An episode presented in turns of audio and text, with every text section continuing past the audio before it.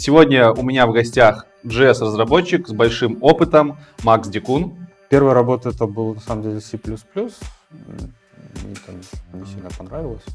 Я решил, что не мое, и ушел в веб-разработку.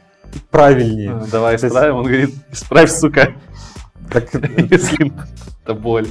Я считаю, что full stack в контексте веба конкретно, то есть человек, который пишет и бэкэнд, и фронтенд. Средняя в Германии 36 тысяч, и это вот прям это очень низко. Ты на эти деньги не проживешь, я сейчас скажу. Я волнуюсь больше, чем гость сегодня. Ну ладно, еще раз.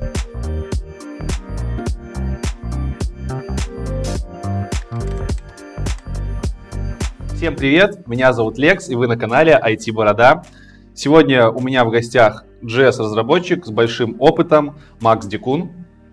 Вот. Всем привет. Да, и Макс, не будем тянуть кота за интригу. Расскажи для начала, где ты учился, где ты работал, как вообще попал в IT? В IT попал, это длинная история, началось, конечно, все с детства. Первый компьютер, который отец собрал, э, наверное, в возрасте 8 лет, это был ZX Spectrum. Потом в каком-то возрасте был старый PC. Игры не шли на нем нормальные, поэтому мне оставалось только Паскаль и писать игры самому. Вот такие игрушки. А какой это год был? Это был, наверное, 94-95. Я тогда только из пеленок вылез. Вот. Ну да, наверное, у меня больше опыта. Вот. И, соответственно, раз я писал на Паскале, я там участвовал в школе во всяких олимпиадах по информатике. А, занял место на республиканской олимпиаде, попал без экзамена в БГУ, ФПМИ отучился там и уже, как бы, как многие делают, э, начал работать во время учебы. Угу. Первая работа это был на самом деле C++. Мне там не сильно понравилось. Я решил, что не мое, и ушел в веб-разработку. Это был какой примерно год, чтобы ориентироваться? 2005, э, пожалуй, 2005-2006. И тогда JavaScript уже был немножко на волне? А, тогда я начал работать на самом деле на PHP. То есть еще жил в общаге, э, создал свой сайт, там общажный, вроде был более-менее популярный. И вот, собственно, я уже знал немножко PHP, на котором сделал сайт, немножко JavaScript, который там тоже использовался. Ну и ушел в компанию, а тогда, она, сейчас существует еще, это называется Red Graphics, а, и делать веб-сайты. Там они потом разделились, мы, э, часть компании переименовалась в Prontosoft и стала делать, да, слышал, да? Угу.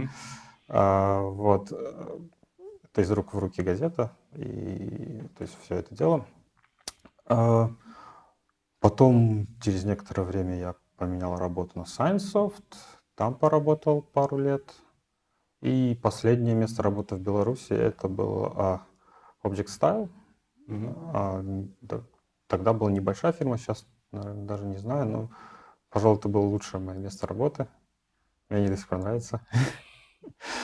Вот. А, ну и после этого я переехал в Штутгарт и сейчас работаю в компании Internet Stores. А, это, судя по названию, видно, что это Интернет-магазин. E-commerce, да. То есть компания большая, но большая часть народа это, который занимается обслуживанием, собственно, магазина. То есть вот склады, то есть они сами продают и сами in-house э, разрабатывают свои сайты.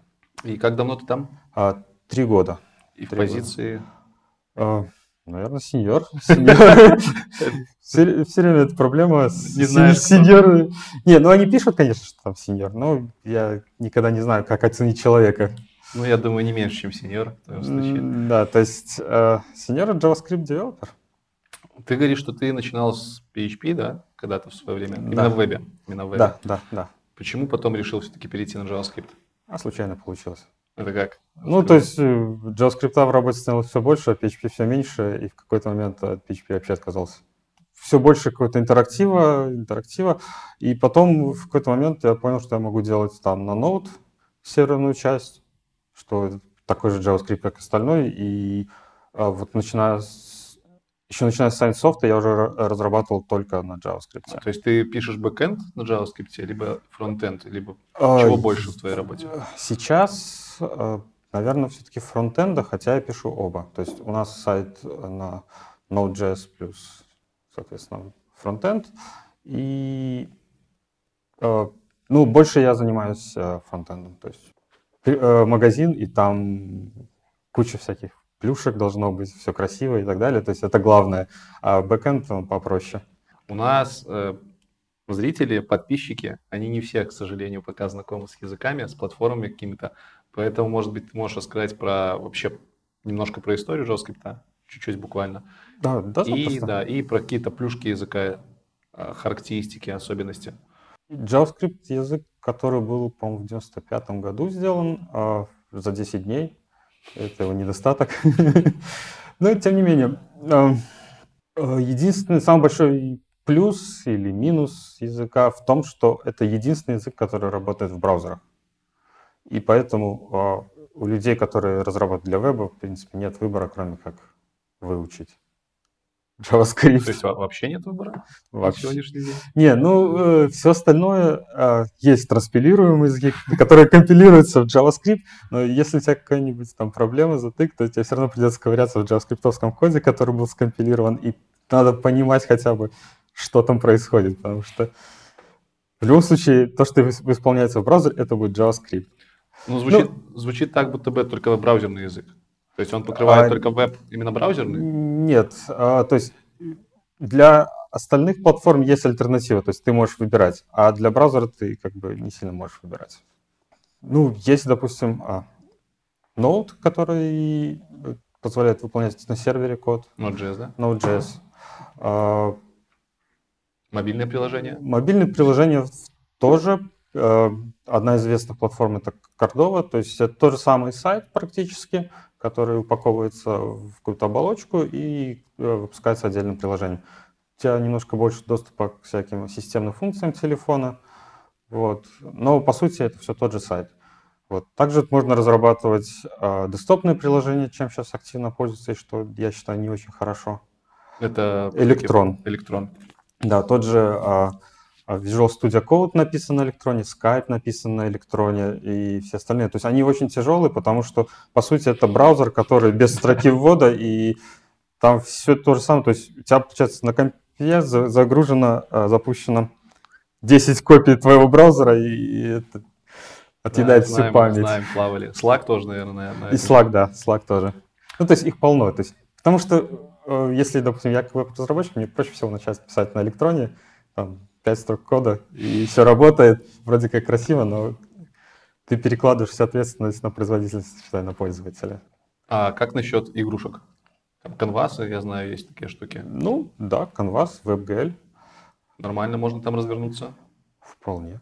Ну, то есть э, есть полно игрушек и 3D, и даже целые фреймворки типа 3GS, э, которые позволяют создавать трехмерные всякие игры и приложения. Это вот Google, наверное, свои дудлы, дудлы пилит на...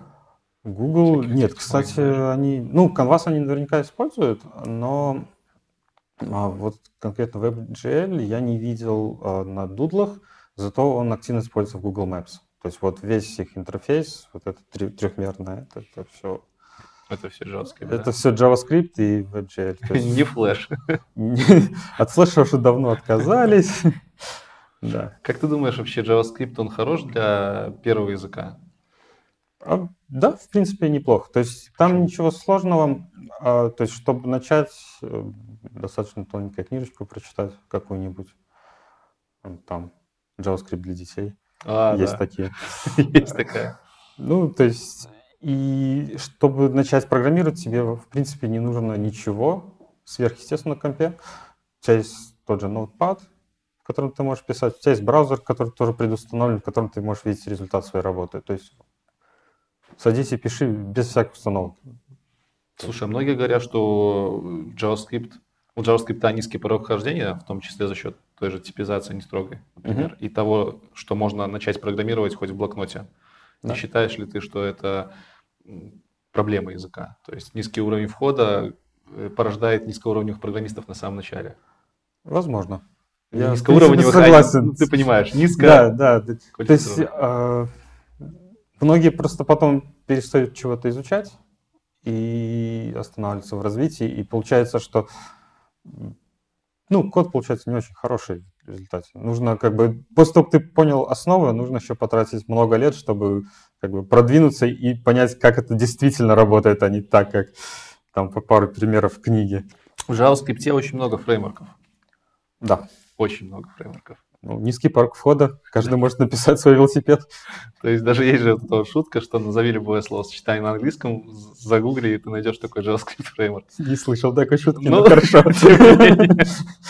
Это я к чему? Это я к тому, что фреймворков сейчас много. А, ты как разработчик фронтенда, наверняка с некоторыми из них работал, там популярнейшие это Angular, Vue, React.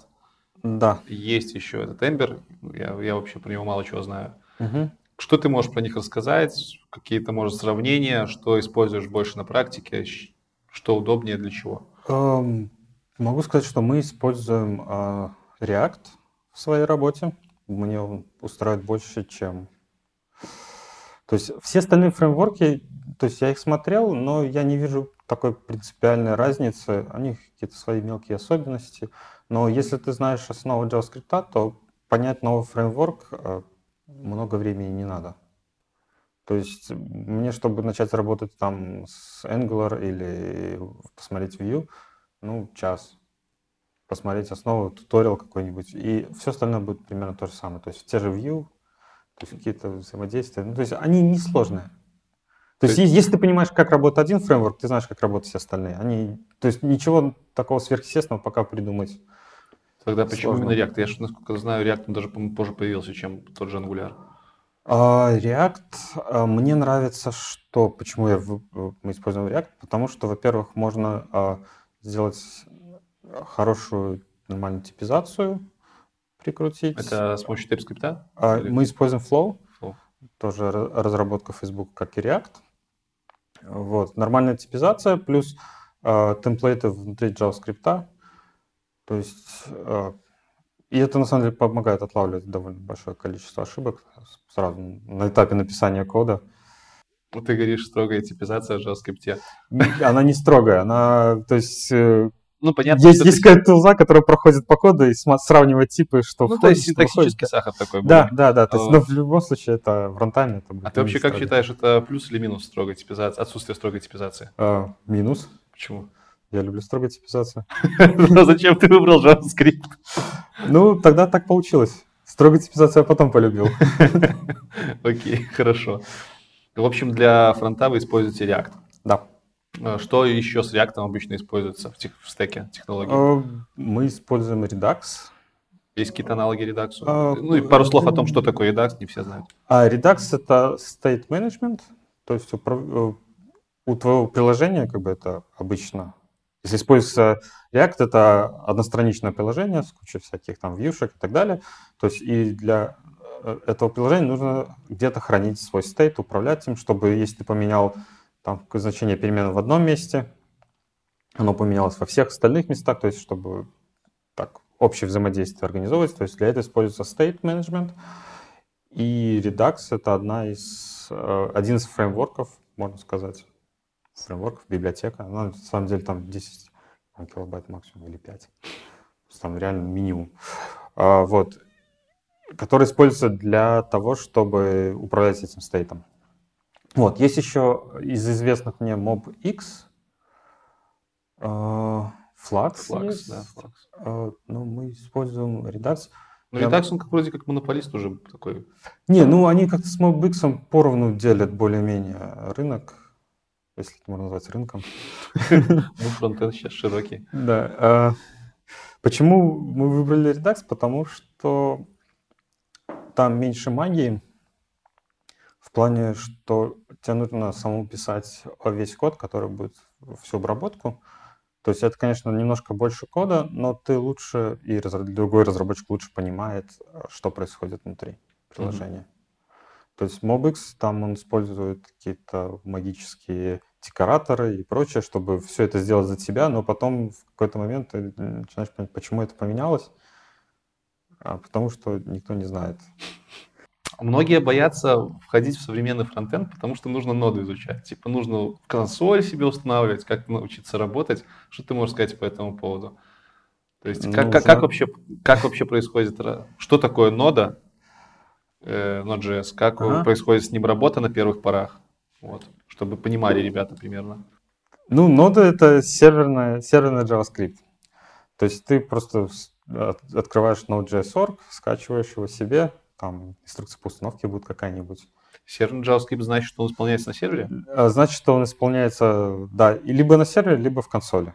Mm-hmm. То есть это сервер, э, считать JavaScript, который без браузера. Mm-hmm.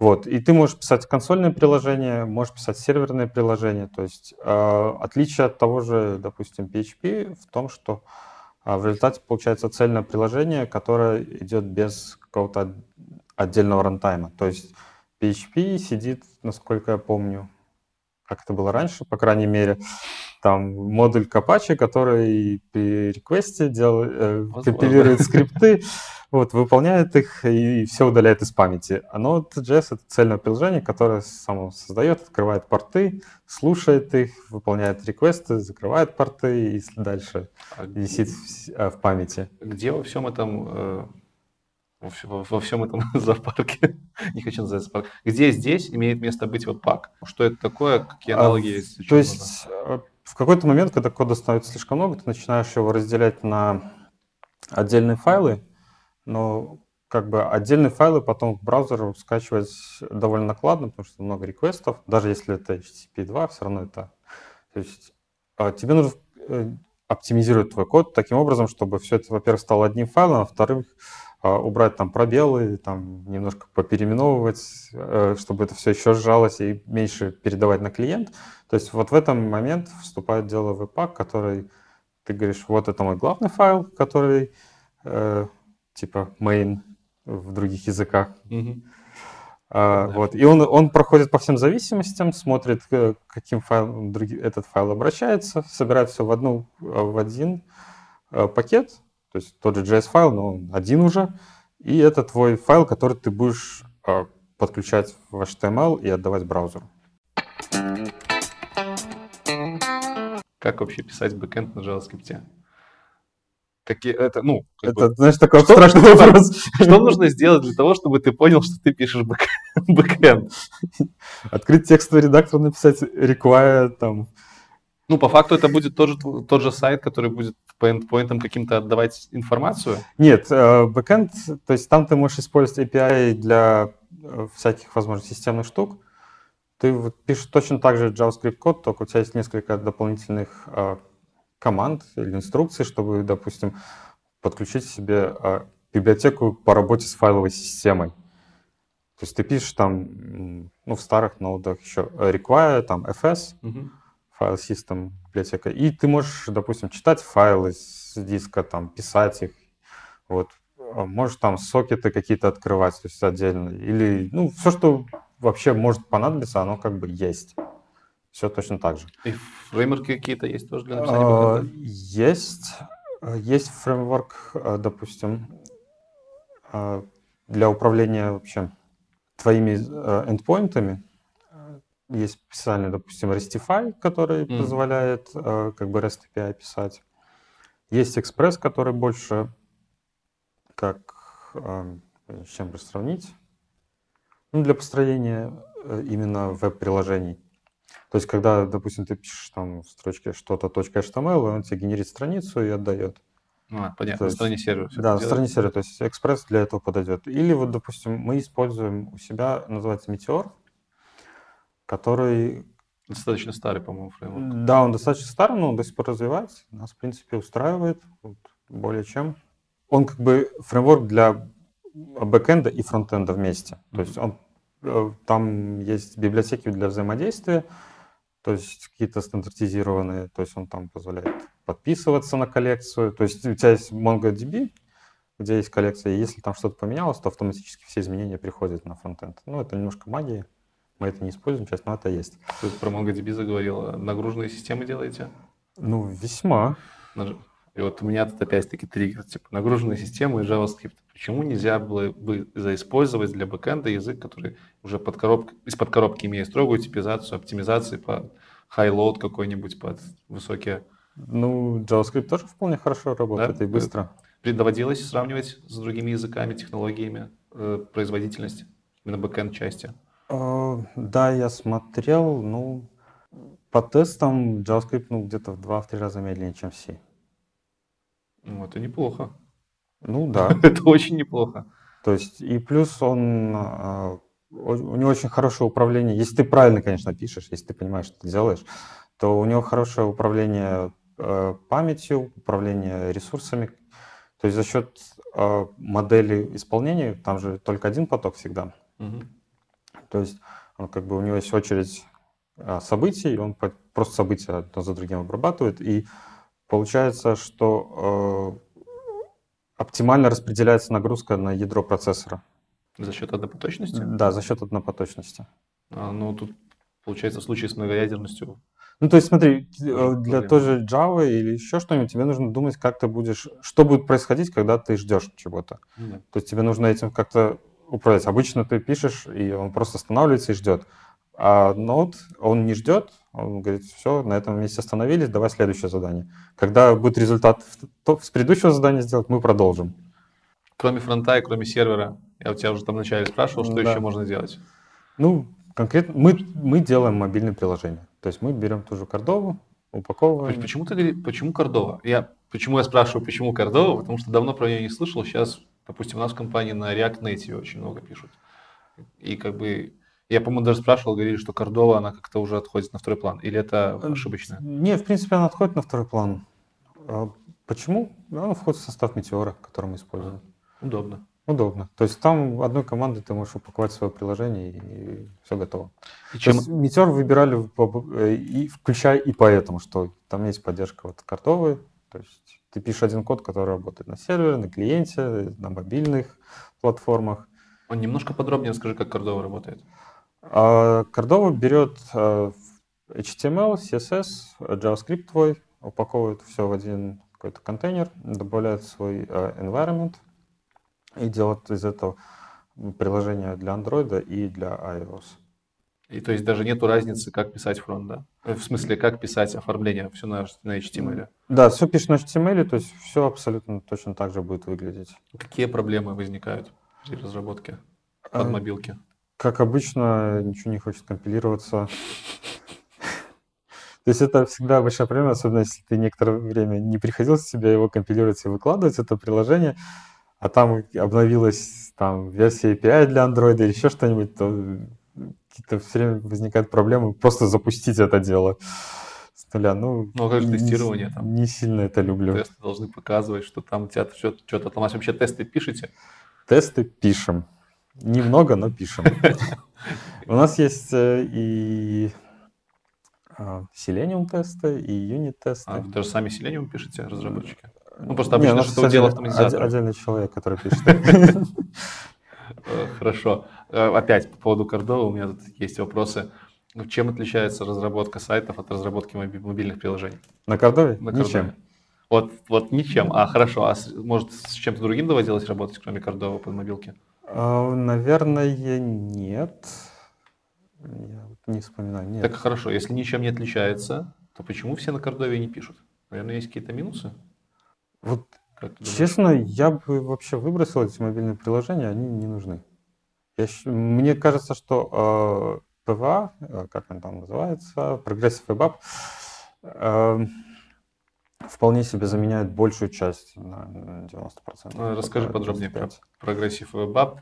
То есть это вот Chrome предоставляет, ну, постепенно подтягиваются другие браузеры. То есть ты, э, получается, у тебя к твоему сайту идет небольшой файл, манифест, который говорит, что вот э, это приложение, и ты можешь его устанавливать как приложение. И это будет все еще тот же сайт, но у тебя будет там иконка на рабочем столе, и там какие-то бэкграунд-таски ты можешь выполнять, даже когда приложение закрыто. То есть все это вместе, и это получается то же самое приложение, в чем не нужно ничего устанавливать.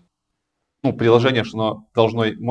Да, приложение, да, многие приложения работают и без интернета. Например, игрушка какая-нибудь, которая в офлайне, там, не знаю, танчики я скачал. Угу. Вот, Progressive Web App позволяет работать без интернета? Да, позволяет. То есть э, ты пишешь так называемый э, сервер сервис worker, который а, может работать, просто это файлик, который работает в фоне, без интернета. То есть он э, берет на себя и кэширование, то есть у него ты сам описываешь, как тебе нужно кэшировать, какие файлы, вот прям там тоже JavaScript код.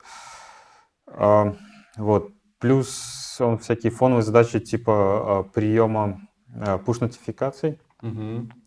То есть, ну, он много чего позволяет делать все это.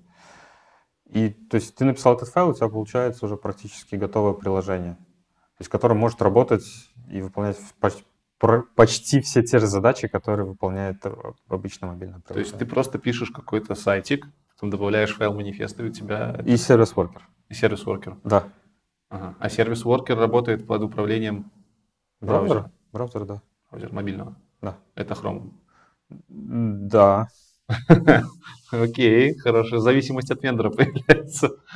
Ну, ну наверное, да. В принципе, это касается не только мобильных, это касается и обычных сайтов. То есть ты тот же сервис-воркер и, и манифест можешь добавить и к обычному сайту, и, собственно, многие это делают.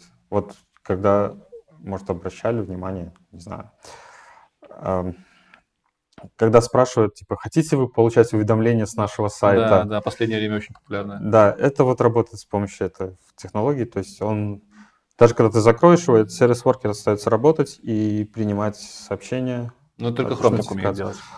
А, нет? По-моему, нет. Safari тоже умеет это делать. Слушай, а почему Chrome, Chrome так много где фигурирует в мире фронтенда? Они там никакие авторские права ни на что не, не заявили, не выкупили. Нет, но у них много разработчиков. У Google много разработчиков, которые занимаются Chrome. Окейушки. А, по всему выглядит, что ты очень крутой специалист в JavaScript. Ты про бэкэнд можешь рассказать, и про э, ноду знаешь, короче. Ладно, это я. Так, лирическое вступление. Расскажи про минусы JavaScript. Вот ты как разработчик уже 10 лет в профессии. Какие ты минусы самые яркие видишь? Ну, опять же, тот же низкий порог входа, он это все-таки минус. Э, динамическая типизация мне очень не нравится. Вот, ну... Но в то же время динамическую типизацию называют и плюсом большим. Ну, да, кому, опять же, кому что нравится, но я считаю, что динамическая типизация хорошо для небольших проектов, когда там ничего такого критичного от этого не зависит. Но как показывает практика, когда проект там становится там, 10, 20, 100 тысяч строк на JavaScript, то возникают уже проблемы с этим делом, и нужно все-таки что-то, хотя бы подобие статической типизации. То есть все компании крупные приходят к тому, что э, нужно статическая типизация. Тот же Google, у них, у них э, был Google Closure, mm-hmm. их компилятор, который тоже, у них была статическая типизация, они в комментариях писали э, типы, и компилятор проверял все, сверял, чтобы все сходилось. То есть они это сделали еще, я не знаю, лет 10 назад, то и больше. До сих пор используют. То есть тот же Gmail на этом написан. Microsoft с своим TypeScript. То есть это тот же самый JavaScript, только с типами. Вот. Facebook с Flow. Это он выглядит абсолютно так же, как TypeScript. То есть типа обозначается также там мелкие раз, различия в этом всем деле. Ну, там же с TypeScript, с TypeScript, насколько я знаю, еще куча всяких синтаксических структур идет, интерфейсы, там, поддержка. С, с Flow тоже идет. Да? да, все это есть. И это уже какие-то штуки из ООП больше, в то время как JavaScript вроде как поначалу не подразумевал использование. Нет, почему не подразумевал? Ну, окей, наследование, что у вас как такового нету. Отлично все есть. Читаю книжки. Это как оно у вас работает? Наследование? Да.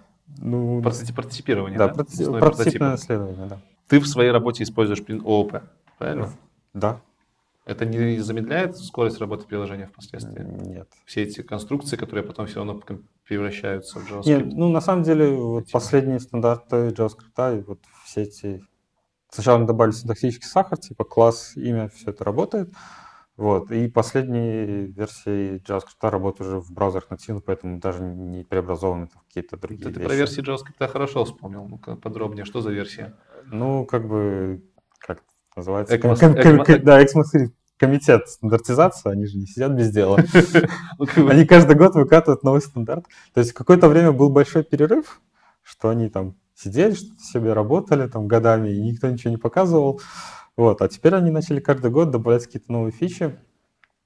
А, процесс, в принципе, открытый. Там можно открыть а, GitHub, там почитать все эти спецификации, внести свои замечания. Прям так? Да, то есть там открываешь issue, пишешь, можешь pull request создать, и, то есть можешь вообще свою фичу предложить в язык.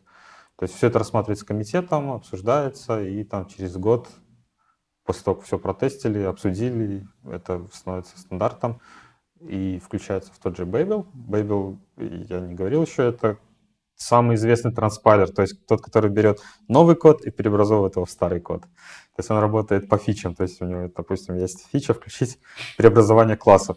То есть он берет вот все определения классов и преобразовывает их в старое определение с прототипами там. А старый, старый код, он тоже модифицируется со временем или нет? То есть браузера начинают поддерживать какие-то новые фишки со временем? Конечно, конечно. То есть, э, допустим, опять же, возвращаясь к Метеору, он делает две сборки, один для старых браузеров, а один для новых. То есть там последних 5-10 версий, это новый браузер считается. И все фичи, которые поддерживаются этими браузерами, а, они не транспилируются. Угу. То есть те же arrow functions, классы, ну то есть все вот большая часть всех фич уже можно просто так вот отдавать, и все будет работать, и будет работать быстро. Вот. А для старых, там, Internet Explorer, может, кому нужен, а, то есть это транспилируется в старый код, и это тоже работает. Для чего нужно use strict? Мы сейчас говорили за стандартизацию. А, да, в принципе, он уже не нужен особо. То есть, если... Часто в проектах вижу use strict, use ну, strict. на самом деле... Конструкция такая, в начале да, файлика да, пишут. То есть а, это больше было как а, хак для старых браузеров. А, use позволял а, в рантайме отслеживать некоторые виды ошибок. Ну, сейчас позволяет. То есть Например, объявление переменной неправильное, то есть использование глобальной перемены, где это нельзя. Ну, такие вещи. А, ну, сейчас у тебя хватает э, инструментов для того, чтобы делать это без usestrict. Mm. То есть... Из последних нововведений. Какой, кстати, сейчас актуальный ECMAScript?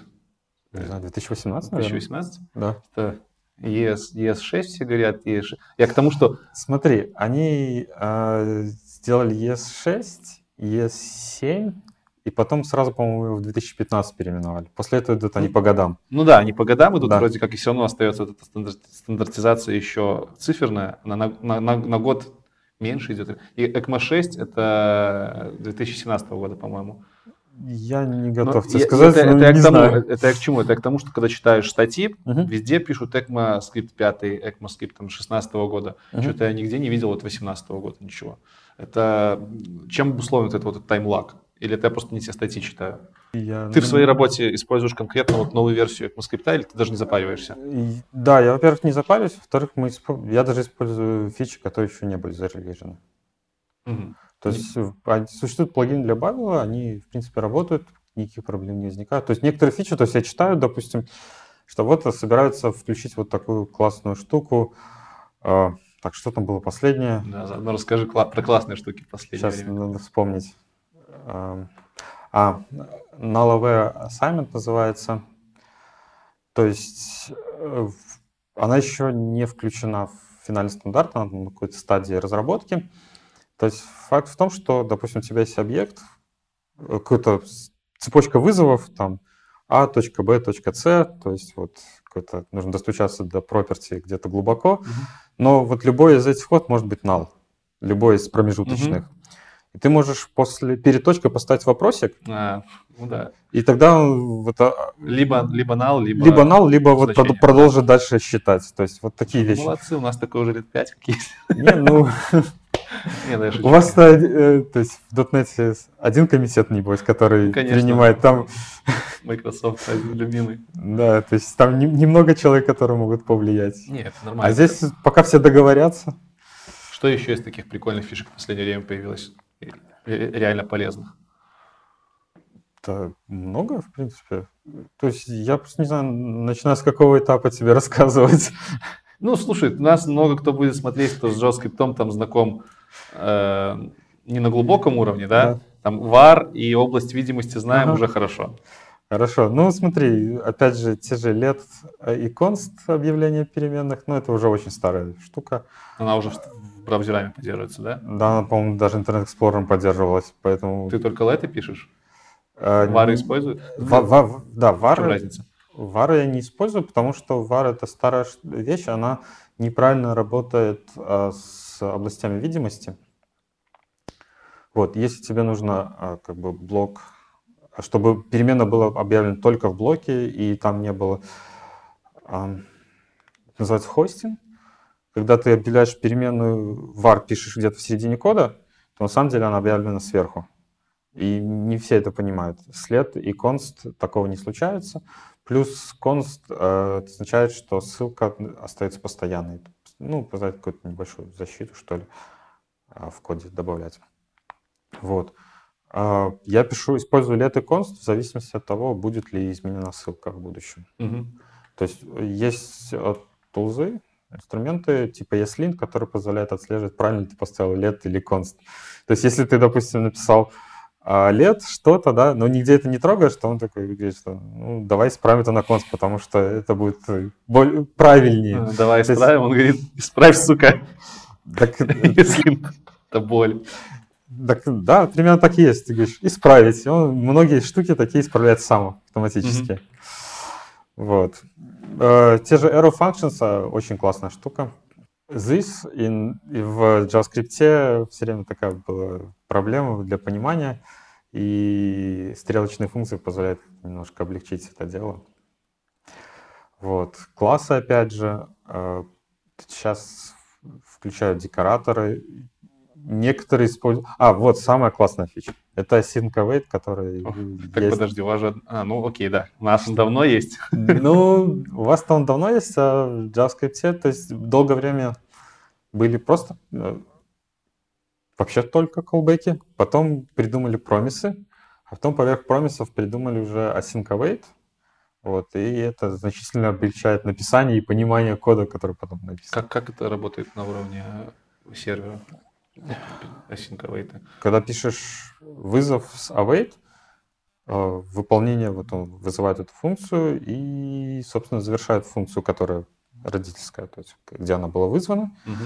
Как только результат будет готов, то он продолжит выполнять дальше ее. Ну, у тебя же по факту однопоточное приложение. Да, то есть, ну, вот смотри, э, в этот момент э, исполнение вот этого потока, этого куска кода заканчивается.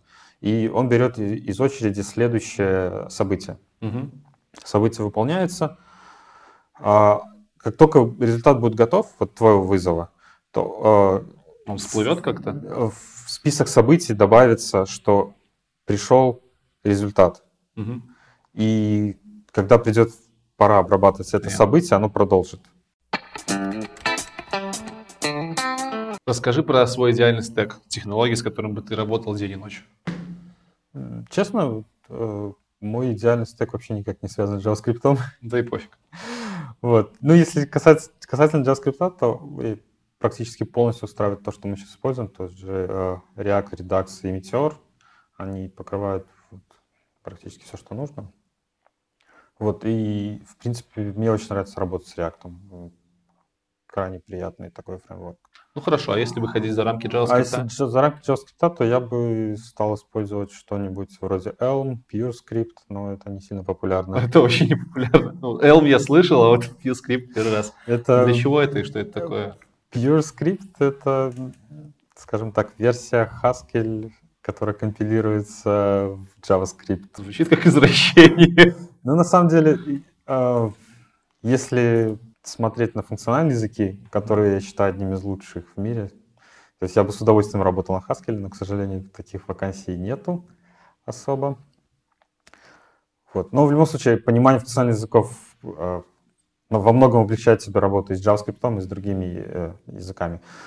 Вот. И они добавляют какие-то такие фичи, которые я считаю, очень полезны были бы в разработке, типа очень строгая типизация. То есть то, что вы видите в Java и там в .NET, это совсем не строгое.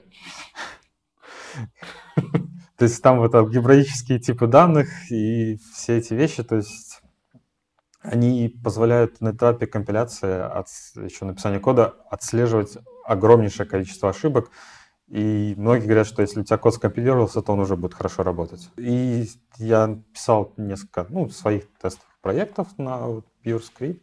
Мне было очень, во-первых, интересно, во-вторых, я считаю, что это хороший язык. Как ты до этих языков дошел, будучи в JavaScript весь головой? А, ну, в принципе, Haskell меня интересовался всегда. Даже в универе писал, э, как называется, курсовые работы. Mm-hmm. Курсовые работы на Haskell. Э, мне просто было интересно, что это такое.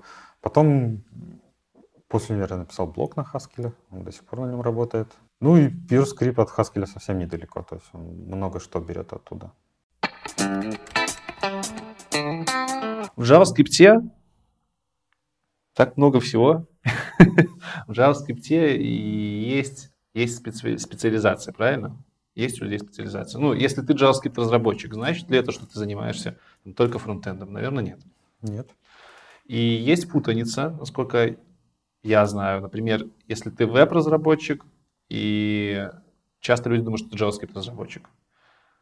В чем разница вообще вот у веб-разработки и JavaScript разработки, на твой взгляд? Хороший вопрос. на самом деле, ну, веб-разработка такое общее понятие. То есть тот, кто делает сайт, это веб-разработчик. Это может быть как .NET, так и PHP, так и... Но это всегда с JavaScript. Ну, если ты делаешь без неинтерактивный сайт, то почему бы это не быть чисто PHP, который генерирует HTML чисто. и отдает? То Окей. есть, как это было давным-давно. 20 лет назад. Да, и это до сих пор используется активно, на самом деле. Не, ну, то есть, не все сайты так поголовно используют JavaScript.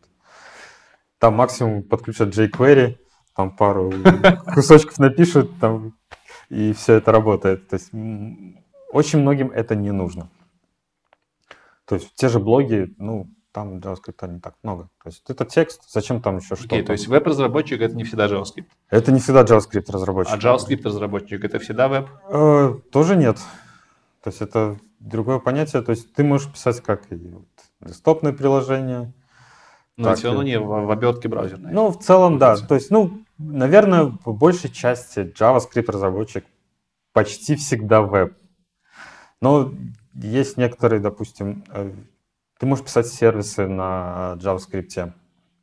То есть, э, допустим, у нас используется сервис, который занимается э, управлением сообщениями. То есть есть какие-то входящие сообщения, что-то с ними делает, куда дальше отправляет. Это просто отдельная какая-то штука, которая никак с вебом не связана, ну, да. просто какая-то программа, которая вот, читает из одного места, преобразовывает, пишет в другое место. То есть это тоже JavaScript, и это тоже работает. Вот. Активно там а, экспериментируют со всякими встроенными системами, то есть можно там роботов программировать на JavaScript, mm. и всякое да, такое. Я не экспериментировал, но на конференциях обычно один-два доклада про это есть. Как это делать? Ну, наверное, интересно. А как ты относишься к full stack, понятию full stack разработчик вообще? Кто это такой? Ну, тот, который пишет все. И фронтенд, и бэкенд. Тут у меня холивар постоянно эта тема, не просто так спросил. То есть, если есть проект, да. и на него требуется разработчик, который должен знать HTML, CSS, угу. просто HTML, CSS, верстальщик, не будем называть его разработчиком. Да. Ты приходишь до верстальщика, можешь ли ты сказать, что ты stack разработчик на этом проекте? Так, еще раз вопрос. Есть э, вакансия, не вакансия, как там? Да. Вакансия, да. Да. Верстальщик, HTML, CSS. Ага. Ты приходишь туда верстальщиком, да. и ты говоришь, что ты full stack разработчик, потому что ты обладаешь всем стеком, необходимым для работы на этой вакансии. Вот есть такое мнение у людей, что full stack разработчик это человек, который обладает всеми знаниями ну, для текущего проекта. Как ты думаешь, правильно это или нет? Вопрос смысла, который каждый вкладывает, конечно. Я вкладываю другой смысл все-таки. То есть я считаю, что full stack в, а, в контексте веба конкретно, то есть человек, который пишет и бэкэнд, и фронтенд. Угу. То есть... И все. То есть а доста- до- достаточные условия того, что я умею писать фронтенд и я умею писать бэкенд. А, и ты это делаешь, а не только, только умеешь. А, и в то же время я могу быть там плохим, я могу что-то делать плохо, да, из этого? Ну, если ты что уме... ты понимаешь под словом плохо, то есть я если плохо это верста... работает... Я плохо верстаю, но я пишу... Смотри, я full stack разработчик, я все в принципе считаю, но я не верстаю. То есть у нас есть отдельный верстальщик для этого. Но при этом я пишу весь JavaScript код э, на фронтенде, которого очень много и который там, не знаю, mm-hmm. там десятки тысяч строк кода. То есть я все равно пишу этот фронтенд. А но если вдруг уйдет верстальщик, сможешь ли ты его заменить?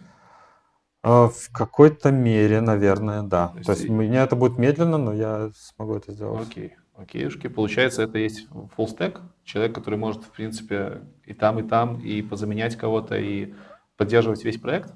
Касательно JavaScript, все-таки тот, который и пишет обе части э, JavaScript. То есть э, верстка это немножко, по мне, так это немножко отдельная такая специаль, специальность, потому что э, требуются немножко другие знания. То есть у тебя другая практика.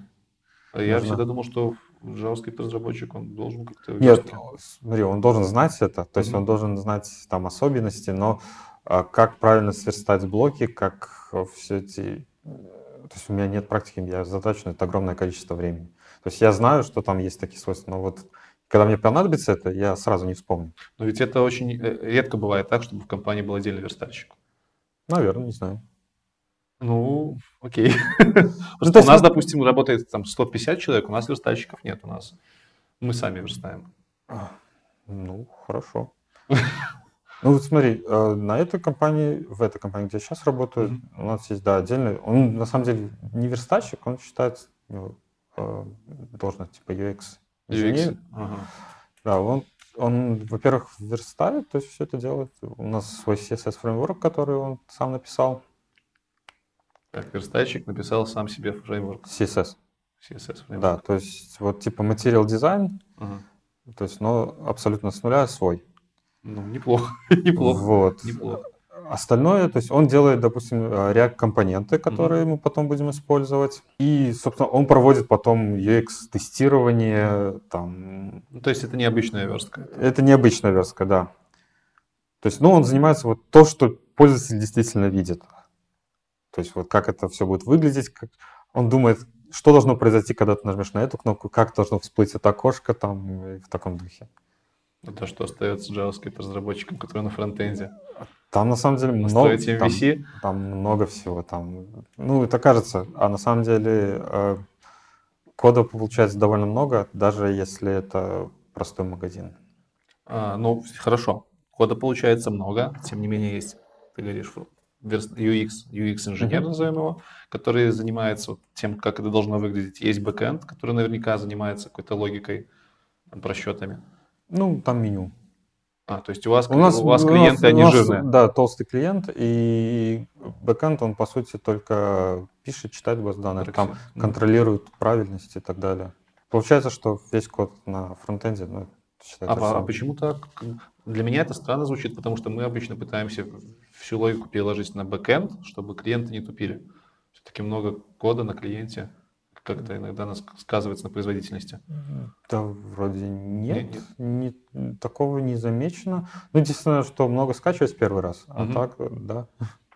Ты говорил про, про jQuery, тут совершенно случайно заикнулся. Расскажи, почему, голову. почему вы все так ненавидят? Ну... Я не, не ненавижу его, просто а, каждый инструмент должен использоваться для своих целей. И не стоит писать single-page приложение на jQuery. Тогда расскажи, для чего стоит использовать jQuery, потому что многие новички особенно прям везде его. Ну, на самом деле, если у тебя там небольшую анимацию, там кнопочка меняется с э, красного на зеленый, то можно использовать э, jQuery. Вот. Ну, можно делать это без jQuery. То есть, и я у меня нет какого-то конкретного совета по этому поводу. А ты бы на своем, про... на своем проекте вы используете jQuery или нет? Ванила? А, у нас был jQuery, а, когда он был в Meteor встроенный, потом они оттуда его как зависимость убрали, и мы тоже убрали. Ну, то есть он был включен, мы старались его не использовать и так, mm-hmm. но так мы его полностью везде все почистили, потому что вот UX-инженер, он любит jQuery, ему это проще понимать. А почищали вы, потому что UX-инженер любил использовать jQuery? Потому Нет, потому что он занимает место при загрузке. А, все ясно. То есть там у нас было буквально 2-3 инструкции, которые использовал jQuery, и смысл тянуть там, я не знаю, 50 килобайт сверху, если мы можем сделать натив, ну, то есть в JS. Давайте перейдем к вопросам от джуниоров, к вопросам о, о том, как стать JavaScript разработчиком. Okay. У тебя был опыт собеседований? Да. Ваших? Да, у меня был а, и на текущей фирме, и на предыдущих. А, я проводил довольно много собеседований. А, Тогда расскажи, чем должен обладать, какими навыками ключевыми должен обладать претендент на жуниора. То есть Вот на текущую компанию, где я сейчас работаю, э, все на самом деле очень просто. То есть, ну, он... сделай мне марку, ты сейчас в Германии работаешь. Да, я работаю ты вот сначала Германии. расскажи, что там требуется, а потом скажи, в чем разница с нашим рынком. А, ну, возможно, это специфика фирмы, где мы сейчас работаем. Но требования, то есть человек должен знать а, какой-то совсем базовый набор вещей по JavaScript, там смочь, э, смочь написать фубар, прям при мне задачку. Ну, я не знаю, знают зрители или нет. Я... Ну, расскажи. Ну, то есть задача простая, то есть пишешь числа от 1 до 100, но все числа, которые делятся на 3, пишешь фу, а которые делятся на 5, пишешь бар, которые делятся на 3 и на 5, пишешь фу бар. То есть задача вот примитивнейшая. То есть если ты можешь это сделать, вот, у тебя есть какое-то такое желание обучаться и стремиться к чему-то. Вот ты приходишь такими горячими глазами, что вот я, возьмите меня, пожалуйста, то то есть собес так и проходит, тебе приходит человек, ты говоришь, напиши мне да. задачку и все? Да. И даже нет никакого технического интервью? Ну, я пос... ну, мы заранее немножко спрашиваем, то есть просим решить офлайн небольшую mm-hmm. задачку, потом э, смотрим этот код, э, потом э, он приходит к нам и при мне вот пишет это, то есть, чтобы видеть, что он не, не за него это написали, то, что он там офлайн делал потому как человек думает, как он ну, вот с какой скоростью, то есть какие у него проблемы возникают, в принципе, понятно, стоит с ним дальше работать. Вот. Ну, джуниоров мы берем очень мало, то есть буквально там пару человек взяли. А... То есть их просто, ну, они не надо. То есть мы взяли, потому что не получилось взять сеньоров, не нашли. А, Поэтому а, взяли, взяли, взяли джуниоров, чтобы обучать их у себя. То есть понятно, что а, джуниор не будет знать всего того, что нужно, то есть они вот сидят, там читают документацию, мы даем им простейшие задачи из нашего э, пула. Вот, они пишут, мы контролируем. Они да. обучаются, они на самом деле очень хорошо обучаются вот таким способом. А навыки какие должны быть у этих парней, которые пришли? Ну, кроме там написания фубара, да? Если человек абсолютно некоммуникабельный, вы его возьмете? Не, ну, то есть я просто не пойму, что это за человек тогда, если он не коммуникабельный. Тогда вот выдели три навыка, которые вот нужны 100%. Ну, во-первых, э, любознательность, какая-то активность, проактивность, то есть чтобы он не, не сидел... То есть если у него что-то не получается, он должен спрашивать, иначе как я могу... То есть на собеседовании, пока меня не спросят, я не помогаю вообще никак. Если вот человек сидит и тупит, и ничего не отвечает, ну, окей, это твои проблемы. То есть потому что, скорее всего, когда он придет, он будет делать точно так же угу. с большой вероятностью, и поэтому его не стоит брать. То есть если он начинает спрашивать вопросы, там, говорить, что вот я до такого-то дошел, но вот у меня чуть-чуть не получается, то я с удовольствием помогаю и проходит дальше. Это вот. раз. А, да это все, все сразу. Больше у меня нет никаких требований. Я не знаю, что Хорошо, если приходит тебе на собеседование человек, да. ты ему даешь ноут, он открывает там, не знаю. Кстати, в чем ты программируешь? Visual Studio Code? А, WebStorm. Я поклонник Microsoft. Окей. Вот даешь ты ему WebStorm, он садится и такой, извините, я вот тут написал var, я дальше не знаю, что делать. Вот человек вообще не знает JavaScript. То, скорее всего, так... скорее всего, не дойдет до этого собеседования. А, то есть там как-то поначалу... Ну, то есть мы же выслали задачу-то. Ну, ему кто-то ее сделал. Что? Ну, ему кто-то это сделал задачу эту. Окей, он знает синтаксис минимально. Но ну, тут тебя спрашивают каждую строчку. Ну, скорее всего, не пройдет. То есть нужно обладать ну, еще знаниями в JavaScript, ну, естественно. То есть, естественно, то есть он должен... Собственно, это задача на то, чтобы проверить, сам ли он написал. То есть mm-hmm. вот ту старую задачу первую. То есть если он сам написал, то он сможет написать эту задачу. Написание кода как бы больше всего показывает, как человек будет работать. Мы говорили про немецкую компанию, да? Да. А, язык. Э, ты проверя... Не ты проверяешь язык, правильно? В смысле? Какой у вас корпоративный язык вообще? Английский. Ты знаешь немецкий? А, более-менее. Приветствуется ли это? Или необходимость ли это в вашей компании? Знать немецкий? Ну, хотя бы, да. А, это не обязательно. То есть у нас есть люди, которых мы привезли а, из разных стран и которые не знают немецкого вообще. То есть они изучают, у нас есть курсы, и они ходят на курсы. А откуда лучше всего брать информацию для джунов, для джунов, для вообще для специалистов? Как ты сам черпаешь информацию откуда? Я на самом деле читаю всякие блоги, то есть полезного, что могу посоветовать? А, Читаешь блоги? Да, читаю блоги. Просто тут люди смотрят блоги. Нет, я, я читаю, я на самом деле редко смотрю YouTube. Угу. Ну, не знаю, это требует гораздо больше времени, чем прочитать. То есть читать ты можешь по диагонали. Смотреть YouTube по диагонали у меня как-то не получается. Вот. А, читаю блоги. А, могу посоветовать а, Medium. Хороший веб-сайт. То есть там блоги по всей теме. То есть ты там регистрируешься, э, смотришь несколько статей, а потом через некоторое время начинают тебе на почту скидывать подборки вот примерно того, что ты уже читал. То есть мне постоянно приходят всякие по программированию, JavaScript, там в таком духе подборки. Я их просто открываю утром почту, смотрю вот новые статьи, почитаю. Ну, потом можно почитать блоги каких-нибудь, не знаю, известных разработчиков. Вот. Из интересных, которые мне попадались, вот просто в голову пришло, это есть такой блог Duality. Может, потом ссылочку добавишь там внизу? Да, конечно, все ссылки будут в описании обязательно. Могу посоветовать книжку. То есть, когда у меня спрашивают, какую книжку почитать, чтобы э, выучить JavaScript, я э, советую Eloquent JavaScript. В оригинале? А, она, она есть, по-моему, переведенная, что-то вроде выразительный JavaScript да, переведена. Есть такая. Вот. Ну, на английском есть более новая редакция с новыми фичами, там описание. То есть она показывает современный JavaScript, не, не устаревший какой-то, а более современный. То есть я ее листал, хорошая книжка. Вот ты говорил еще JavaScript для детей. Есть такая книжка? Да, есть, есть. JavaScript для детей. Где-то у меня даже есть а, PDF-ка. То есть там, на самом деле, хорошая книжка, она показывает, как писать игры.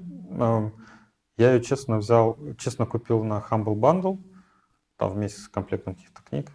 Очень прикольно. А подкасты какие-нибудь, может, слушаешь? Нет, подкасты я не слушаю. Я книжки слушаю. Ну, это а, другой разговор. книги? Да. Э, по, по, по программированию? Нет, просто художественные всякие разные. Что за них? Ну, фэнтези. Там. А, нет, на самом деле... Что самое любимое из фэнтези? А, то есть я сейчас слушаю «Колесо времени», оно уже десятая книга, и еще никак не заканчивается. Чьи? чьи?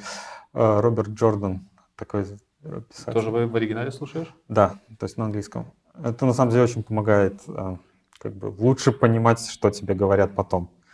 То есть, это, это очень интересно. Я никогда не, не думал, что можно... Я пробовал слушать аудиокниги, у меня никогда не получалось, но я как-то не думал, что их можно слушать, чтобы язык изучать. Очень, кстати, могу порекомендовать Гарри Поттера в исполнении Стивена Фрая. Очень круто. Вот прям он нереально классно читает. То есть я прослушал и прям в полном восторге остался. То есть даже если ты не сильно любишь Гарри Поттера, то, я, я то, то, то книжки вот он так офигенски читает. Ты не веришь, что это один человек. А есть еще книга какая-то, я, здоровенный такой талмуд по JavaScript. Который ты скидывал? Да, это бабушка называется? Сейчас. Который вот очень много кто рекомендует. А я Там, ведь... Она, по-моему, рейлевская или нет? Носорог а, нарисован. Да-да-да. А, эту книжку я знаю, мне ее дарили даже. Она прям, мне все говорят, типа Библия. Она реально вот такая. Да, вот. там что-то... Джо... Блин, да, есть такая книга. Не, не читал, не знаю. То есть мне ее подарили, но я, в принципе, Ну, это вопрос к тому, что вот те, кто вдруг думает про эту книгу с носорогом, знаете, что есть аналоги. Теперь давай про сеньоров немножко поговорим. Давай. Ты тут говорил, что ты типа не знаешь, кто ты такой. Блин, 10 лет опыта. Ну, конечно же, ты сеньор. Как бы, может, там еще не знают, кто ты такой, но тут ты по-любому очень крутой чувак должен быть. И расскажи, как стать вот таким специалистом, как ты. На чем нужно заострять внимание тем людям, которые стремятся стать, левелапнуться из медлов сеньора? На самом деле, просто быть любознательным не только в той области, где ты как бы специализируешься, не только там JavaScript или там PHP или .NET, но и каких-то смежных областях. Просто ты не знаешь, когда тебе что это может пригодиться. То есть читать книжки, читать э, блоги, читать там какие-то статьи, немножко следить за новостями из мира IT. Ну, в плане не то, что там новый телефон вышел какой, а там вот вышел новый, новая версия фреймворка, посмотреть, какие там фичи они добавили, посмотреть там, а, как это теперь можно писать. То есть сравнивать таким образом. То есть ты просто когда читаешь все это, оно как-то в голове у тебя немножко откладывается. То есть ты видишь, что, допустим, Angular выпустил новую версию, и там такие-то фичи. Потом смотришь, выпустил там React, у них похожие фичи. Вот ты понимаешь, что мир развивается вот в этом направлении. Слушай, ну мне кажется, что следить за последними новостями своей платформы должен любой разработчик. Не, то, не ну, только... не все это делают. Это другой вопрос. Ну вот. Это к теме, что делать для развития.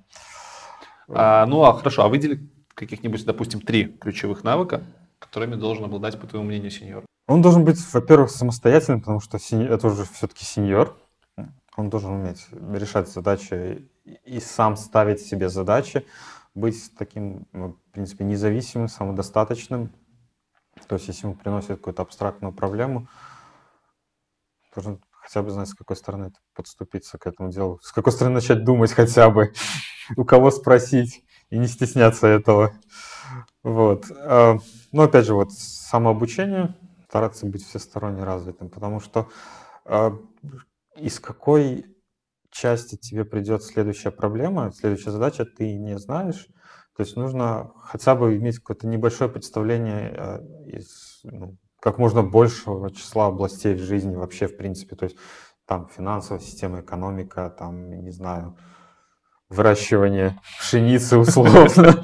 Что, что тебе, то есть что может быть пригодится и как, э, то есть иметь такую цельную картину мира, стараться ее для себя построить. Ну, чтобы и смежный опыт, наверное. Да, смежный опыт и, то есть, и смотреть на, на другие области программирования. То есть вот как-то вот цель, цельно надо всем этим заниматься. То есть это звучит сложно, но э, на самом деле не так. То есть ты просто в фоне, не знаю, читаешь книги, ты что-то смотришь, то есть оно как-то у тебя все откладывается. И...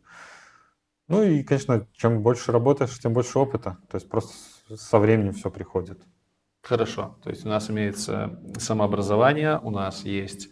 Э... Любознательность? Любознательность. Нет, Нет, первое было не любознательность. Первое я уже забыл. Образование, самообразование и... Миша, что было первое? Не можем вспомнить, что было до этого. Ну, на самом деле, то есть оно так... Э, оно, ну... Самообразование. Самообразование это второе было. А первое... Черт, сейчас я вспомню. А задачи решать сеньор должен, который... Самостоятельность. Самостоятельность, да. Самостоятельность. Спасибо. Самостоятельность, самообразование. И третье. Любознательность. Любознательность? Ну, любознательность. То есть общая картина мира. То есть, состав... а, вот, то, то, есть, то, что да, ты и говорил. То есть, это, в принципе, можно отнести к самообразованию. То есть, самообразование заключает в себе не только там вот IT, но и вообще. Но это все звучит как такое очень абстрактное. А есть какие-то конкретные, конкретные навыки? Я могу Технические сказать, навыки. Да, я могу сказать, что желательно знать любому вообще, в принципе, да, разработчику. Давай. И что, к сожалению, знают э, немного. Это то, что называется компьютер сайенс. Боль. То есть ну, э, алгоритмы, э, структуры данных, то есть вот все, что проходит в университетах. Вот, могу посоветовать, допустим, открываешь Курсера, там есть курс алгоритм, его читает там известный профессор из Стэнфорда, Стэнфорда. А, вот, там не знаю, по-моему, 12 недель э, курсов, ты их прослушиваешь, и если ты действительно понимаешь, что он там тебе рассказывал, можешь это воспроизвести спустя месяц, то ты хороший разработчик. Ты будешь хорошим разработчиком. Окей. Ты в практике используешь алгоритмы? Да. Где? Как? Э, допустим, э, в некоторых случаях нужно там на карте особым образом там компоновать данные, то есть какие-то операции со списками сортировки, все это, древовидные структуры. Но ведь это все, это... уже включено в высокоуровневом языке. То есть над механизмом мы задумываемся. Ну, может быть, в .NET где-нибудь включено, в JavaScript не всегда. Ты эти задачи начал выполнять уже будучи сеньором, или ты, они к тебе приходили там и ну, на смотри, втором году работы, на пятом? Я даже не знаю. То есть, когда а... тебе алгоритмы конкретно так понадобились? Когда ты понял, что да, это то, что нужно знать? Как минимум алгоритмы помогают тебе думать. То есть, если ты знаешь алгоритмы и понимаешь, как они устроены, то э, любая задача, которая к тебе приходит, ты, в принципе, представляешь, как с ней, к ней подступиться. То есть, задача это же не только там поменять цвет кнопки. То есть, там может быть э, что-нибудь более сложное. Э, не знаю, там какой-нибудь drag and drop, где нужно каким-то образом что-то делать на месте, где ты перетягиваешь. Там, ну, вариантов просто море. И везде нужны а, те или иные алгоритмы. То есть ты можешь, конечно, написать какой-нибудь обходной путь, но это будет, во-первых, не оптимально, медленно, и ты будешь потом удивляться, а, что почему. Хотя можно вот посмотреть в книжку, там есть алгоритм, который будет сортировать в этом случае быстрее. То есть там, потому что QuickSort у него свои ограничения, там Merge Sort свои ограничения. Mm-hmm. То есть и э, То есть ты, ты посмотрел, реализовал это, и у тебя работает гораздо быстрее. И это во-первых. А во-вторых, ты начинаешь думать немножко по-другому. И по-другому подходить к решению своих задач. А как насчет не компьютер-сайенс знания, а вот современных трендов, например, э, нейронные сети, там, большие данные? Нужно ли это знать какие-то основы сеньорам или это ну, нужно иметь представление, что это такое. То есть ты должен, ну, то есть иметь представление, что такое блокчейн и как это вообще работает. То есть тебе не обязательно знать, как детали устройства тоже э, биткоина, как это, как оно там устроено, как это экономика. Но в принципе, что такое блокчейн? А Конечно. для чего? Чтобы знать, как его где применить, если что? Э, да, чтобы знать, увидеть, что вот здесь вот действительно блокчейн был применен, и тебе нужно что-то с этим сделать или посмотреть. Вот. Или там нейронные сети, хотя бы представлять, как это, почему это работает, как можно ли здесь применить нейронную сеть и начать читать книжки в ту сторону. И либо здесь это вообще никак не применимо, и давайте отложим книжку подальше. А были ли у тебя моменты, когда ты ловился на мысли, что у тебя застой? Нет, таких моментов у меня, пожалуй, не было. За 10 лет опыта ни разу? Застой? Нет, наверное, не было. То есть у меня как-то все время что-то менялось. Ну вот есть ребята, у которых случаются такие проблемы. Э, Особенно, когда они вырастают до сеньоров, они начинают расслабляться, может быть, не знаю, почему это случается, и не знаю, что делать дальше. Вот расскажи, как ты двигаешься дальше, как ты добавляешь интереса к себе в работу. Ну, во-первых, я стараюсь смотреть какие-то новые технологии, то есть никогда не останавливайся. Тебе а. получается их привносить в проект? Да, вполне. Допустим, React в нашем проекте появился благодаря мне. Читать какие-то книги, опять же, всегда находится что-то интересное почитать. А ты видишь, где ты видишь себя через пять лет, скажем? Все так же в разработке? А, да, да. Это... То есть я как бы не стремлюсь быть менеджером. Но не боишься, что тебе, тебе надоест через пяток, через 10 лет? Нет, мне пока так интересно, что я даже не знаю.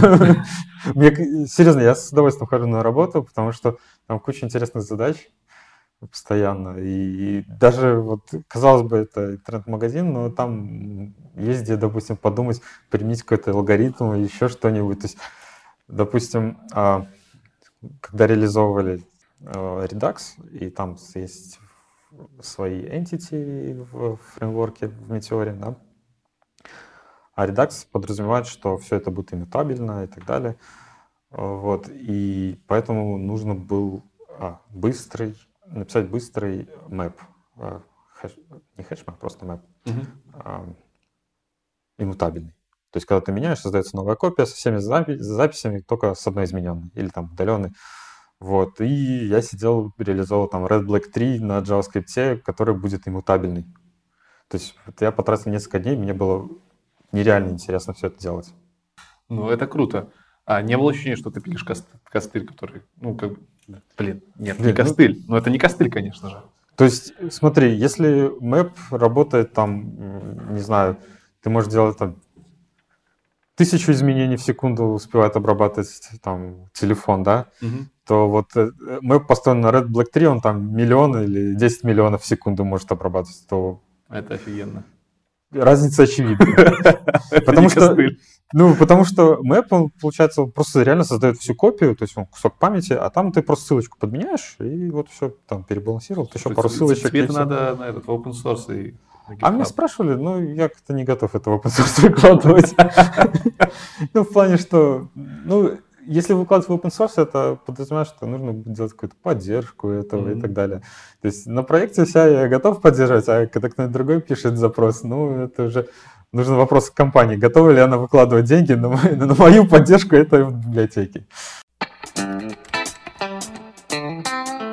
Окейушки, посоветуй, пожалуйста, еще какие-нибудь книжки, не знаю, развивающие ресурсы ребятам, которые в сеньорах, которые стремятся что из интересного я не так давно читал, э, могу посоветовать, это э, Security Engineering книжка, э, по-моему, Росс Андерсон ее написал, очень толстая, в плане там больше тысячи страниц, очень мелкий шрифтом, но она прям вот все, что касается security, построения систем безопасности от и до, то есть человек, который ну, Росс Андерсон — человек, который создавал очень много всяких систем, очень глубоко понимает весь предмет, и эта книжка прям открывает глаза на многие вещи. Вот. То есть там не только криптография и так далее, но и как ее применять, как она применяется там на атомных электростанциях, как применяется в системах опознавания свой-чужой в самолетах, как применяется в счетчиках для электроэнергии. Тяжело было ее читать или она была интересной? Она была очень интересной. Периодически, конечно, тяжело, но, в принципе, я, честно говоря, не знаю, переводили ее или нет. А мы, ну, я думаю, на этом, на, на уровне там сеньорности это уже не сильно важно. Э, да, то есть... Книжка уже, уже успела примениться на практике знания? Ну, в принципе... Или это больше так для себя какие-то понятия? Я начал лучше понимать, как работает SSL и все эти технологии а, вот, в вебе. То есть их а, недостатки, ограничения, что можно делать, что нельзя, что можно сделать, но смысла нету. А, вот. Ну, в принципе, да, она, она полезная. То есть, Окей, э, давай ко второй книжке. Вторая книжка называется Learn Your Haskell for a Great Good. Э, я про нее слышал. Вот. Почему-то. Не знаю почему. Потому что она известная, то есть это отличный учебник Хаскеля. То есть мое мнение такое, что любой разработчик должен знать функциональное программирование, даже если он его не использует. Потому что это пригодится. Это совсем другая парадигма. Это совсем другой образ мышления. И даже если ты это не используешь, это немножко изменяет твои мозги, твое понимание, как э, компьютер устроен. И это в любом случае пригодится. Поэтому эта книжка хорошая, Haskell отличный язык. Рекомендую. Да? да. То есть может быть какой-нибудь другой язык э, функциональный, но вот мне нравится этот. Окейушки. И третье. Э, третье вообще не IT. Э, просто то, что я читал недавно две книги по лингвистике. По лингвистике? Да. Что за они? А, первый называется «Конструирование языков». По-моему, Александр Пиперский. А, вот, там про то, как конструируются а, искусственные языки. То есть эсперанто, вот всякие из языки из книг, типа дотракийские, прочие да, эльфийские. Да, эльфийские. Да, то есть вот то какие у них особенности, как это вообще делать. Ну, книжка очень интересная, даже вот мне как далекому от лингвистики человеку было очень интересно почитать для, для саморазвития, скажем так. Вот. И вторая — это лингва, а, называется лингва языковая карта Европы или что-то в таком духе. Там по небольшому куску текста про каждый европейский язык, чем их особенности, как они выглядят. Ну, не знаю, полезно это или нет, но очень интересно. А почему ты языковой темой заинтересовался? Как так получилось? Не знаю.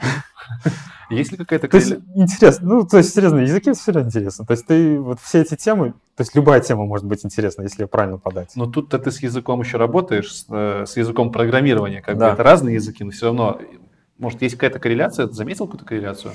С натуральными, это не натуральные языки, с, с языками, как их назвать, лингвистическими, с языками программирования. Нет, корреляции, кстати, как таковой я не заметил, но просто а, есть как-то у нас вот, даже с женой такая игра, мы идем, слушаем, вот, по улице кто-нибудь идет, да, и пытаемся определить, на каком языке они говорят. То есть это просто интересно.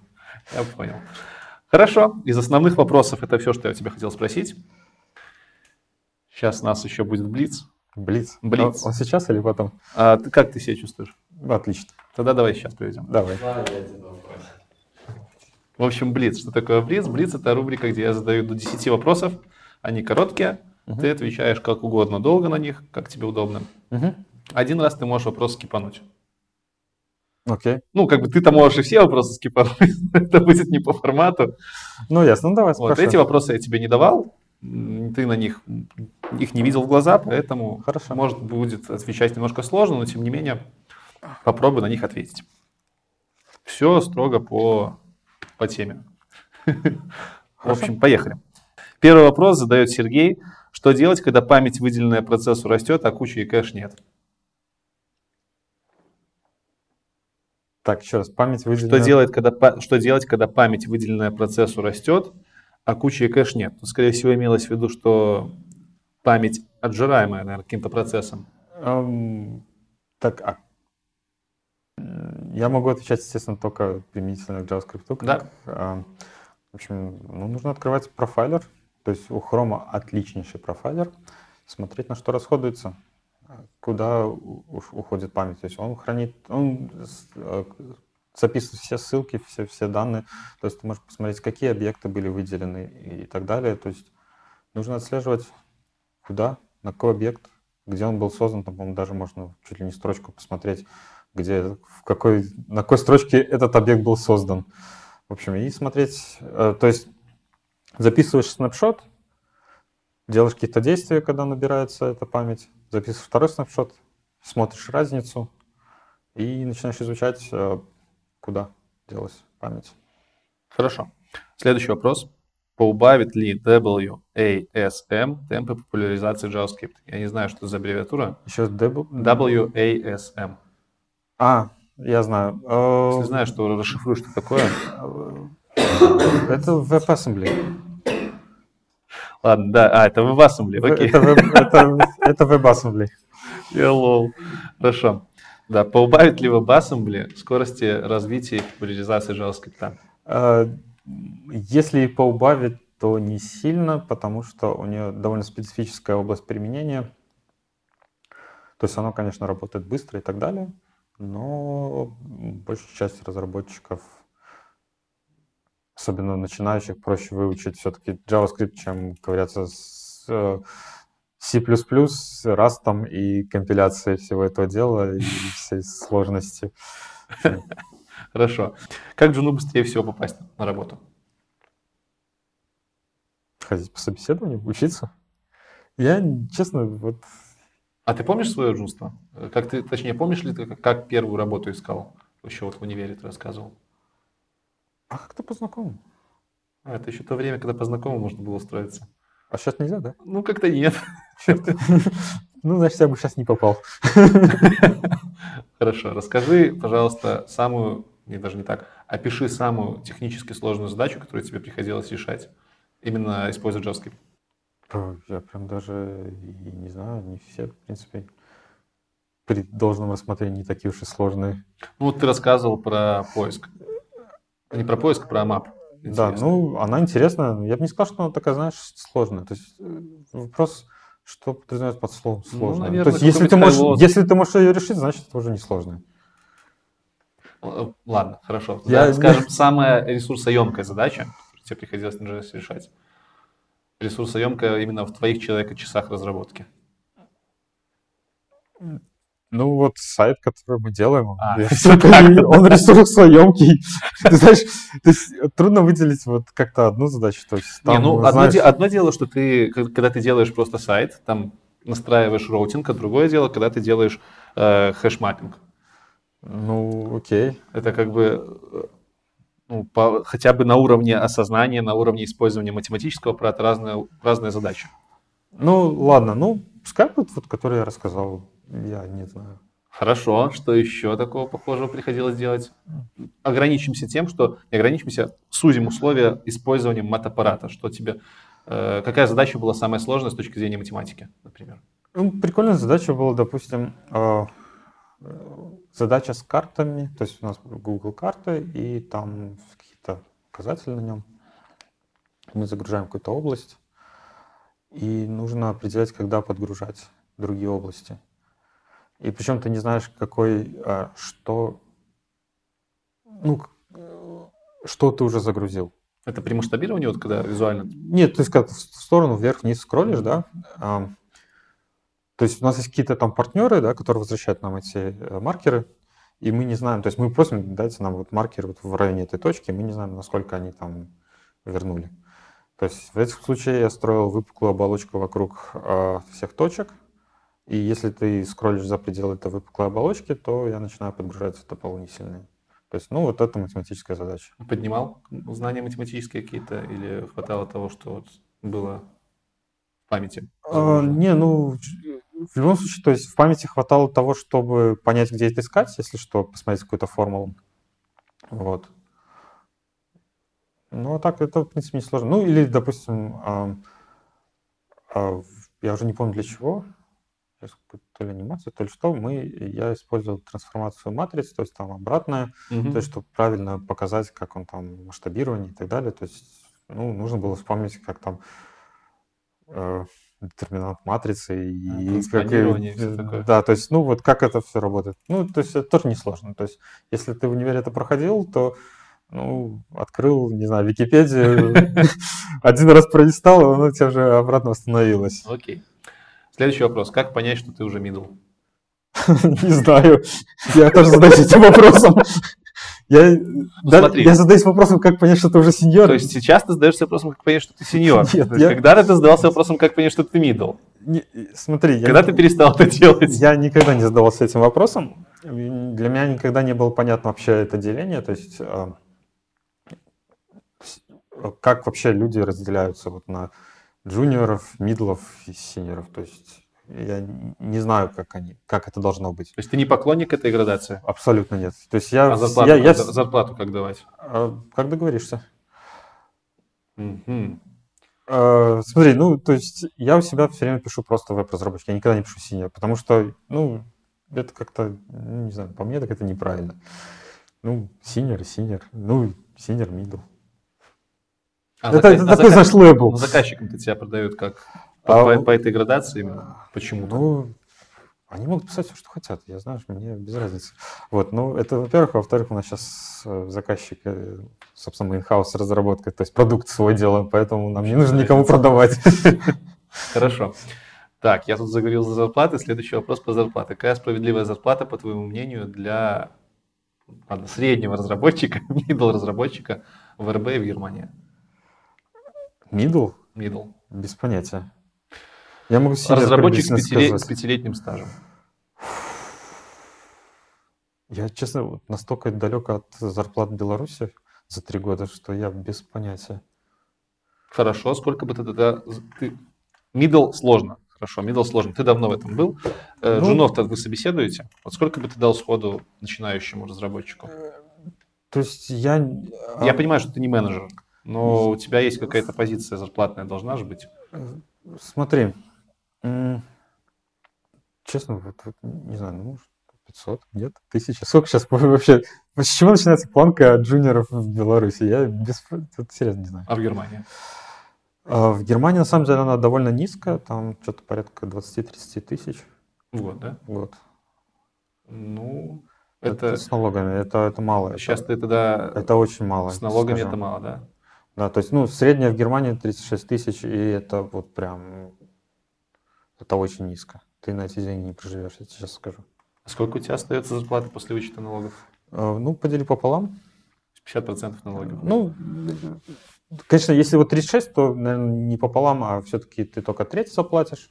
Но вот чем ближе, чем выше, тем ближе к половине это будет. Хорошо, ты сказал, что знаешь про сеньорские зарплаты. Как раз следующий вопрос. Какая вилка ЗП на твоем уровне в Германии? В Германии от... очень сильно зависит от города. Я бы сказал, наверное, от 55 до 150. А для РБ, может, обладаешь информацией? А, не знаю, может, от 2 до 7. До 7? А нет? Ну, есть же такие не знаю, я не знаю. Окей, будем иметь в виду от 2 до 7. Ну, ладно, от 2 до 5. Большая вилка. Окей, какой бы ты язык выбрал, если бы не JavaScript?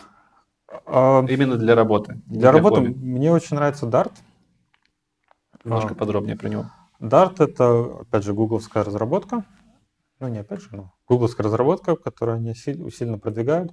Изначально это было, они планировали как замену JavaScript и собирались встраивать это в Chrome, но потом отказались. Сказали, что у нас V8 хорош, зачем нам нужно еще одна встраивать. Вот, и сейчас они делают фреймворк Flutter для мобильных приложений, которые вот берут Dart-код, компилируют в нативный код для Android и в нативный для iOS. И новое, что они будут компилироваться тот же самый код обратно в браузер.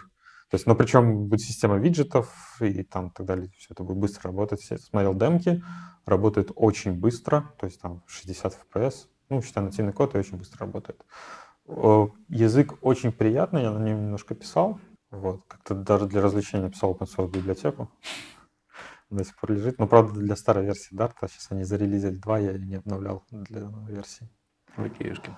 Вот. Ну, то есть Dart хорош. Э, если совсем такое, то, может быть, Haskell, PureScript, я уже говорил о них, мне не нравится, в принципе, как языки, но Ты бы и с ними поработать не прочь был, не просто развлекаться. Да, да.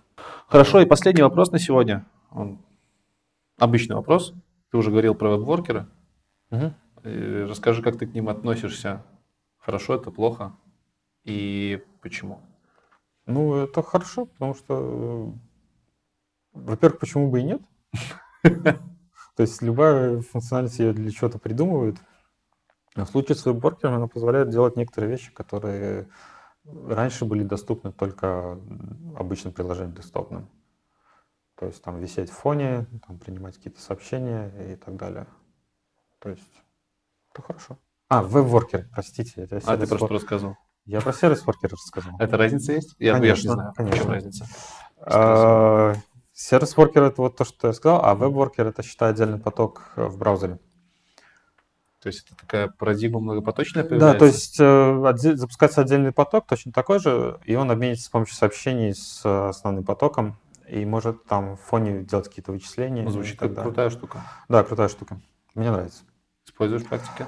А, наверное, один раз приходилось использовать, я уже не помню для чего, но она нужна, вот если у тебя есть много вычислений, там каких-то таких фоновых вещей, но обычно для большинства сайтов одного потока вот стандартного хватает выше крыши. Окей. Самый-самый последний вопрос. Самый последний вопрос, он вообще не самый главный, но тем не менее, ну почему трава зеленая? Почему трава зеленая? Потому что э, в траве содержится хлорофилл, Почему хлорофилл зеленый? Хлорофилл, вот, кстати, не, надо смотреть химический состав, я не помню. Там из-за вот какой-то компонент дает этот зеленый цвет, то есть свет падает, отражается, вот, и он отражается. Это, это ты хорош, это ты хорош. Да. Свет падает, отражается. И... Да, и то есть отражается только зеленый не пропуск... спектр, и получается, что она зеленая. Это хорошо, что ты знаешь вещи не только из программирования. Ну, типа на обум, я всегда спрашиваю такие вопросы в конце. Все, на этом все. Спасибо тебе большое, Макс, за интервью техническое. Вам спасибо за то, что просмотрели это видео. Ссылочку на Максима можно будет на LinkedIn твой оставить ссылочку? Да, без проблем. И если что, там тебе может кто-то писать будет. В общем, Пожалуйста. пробуйте. Может, Максим вам ответит. Пожалуйста. Он парень хороший, по всей видимости. Обязательно подписывайтесь на канал. И в следующем выпуске мы поговорим. Да, ставьте пальцы вверх, мне там оператор подсказывает. И в следующем выпуске мы тоже с Максимом будем говорить про relocation в Германию, так что не переключайтесь, подписывайтесь, оставайтесь с нами. Все, всем спасибо, всем пока. Cause you're dead to me.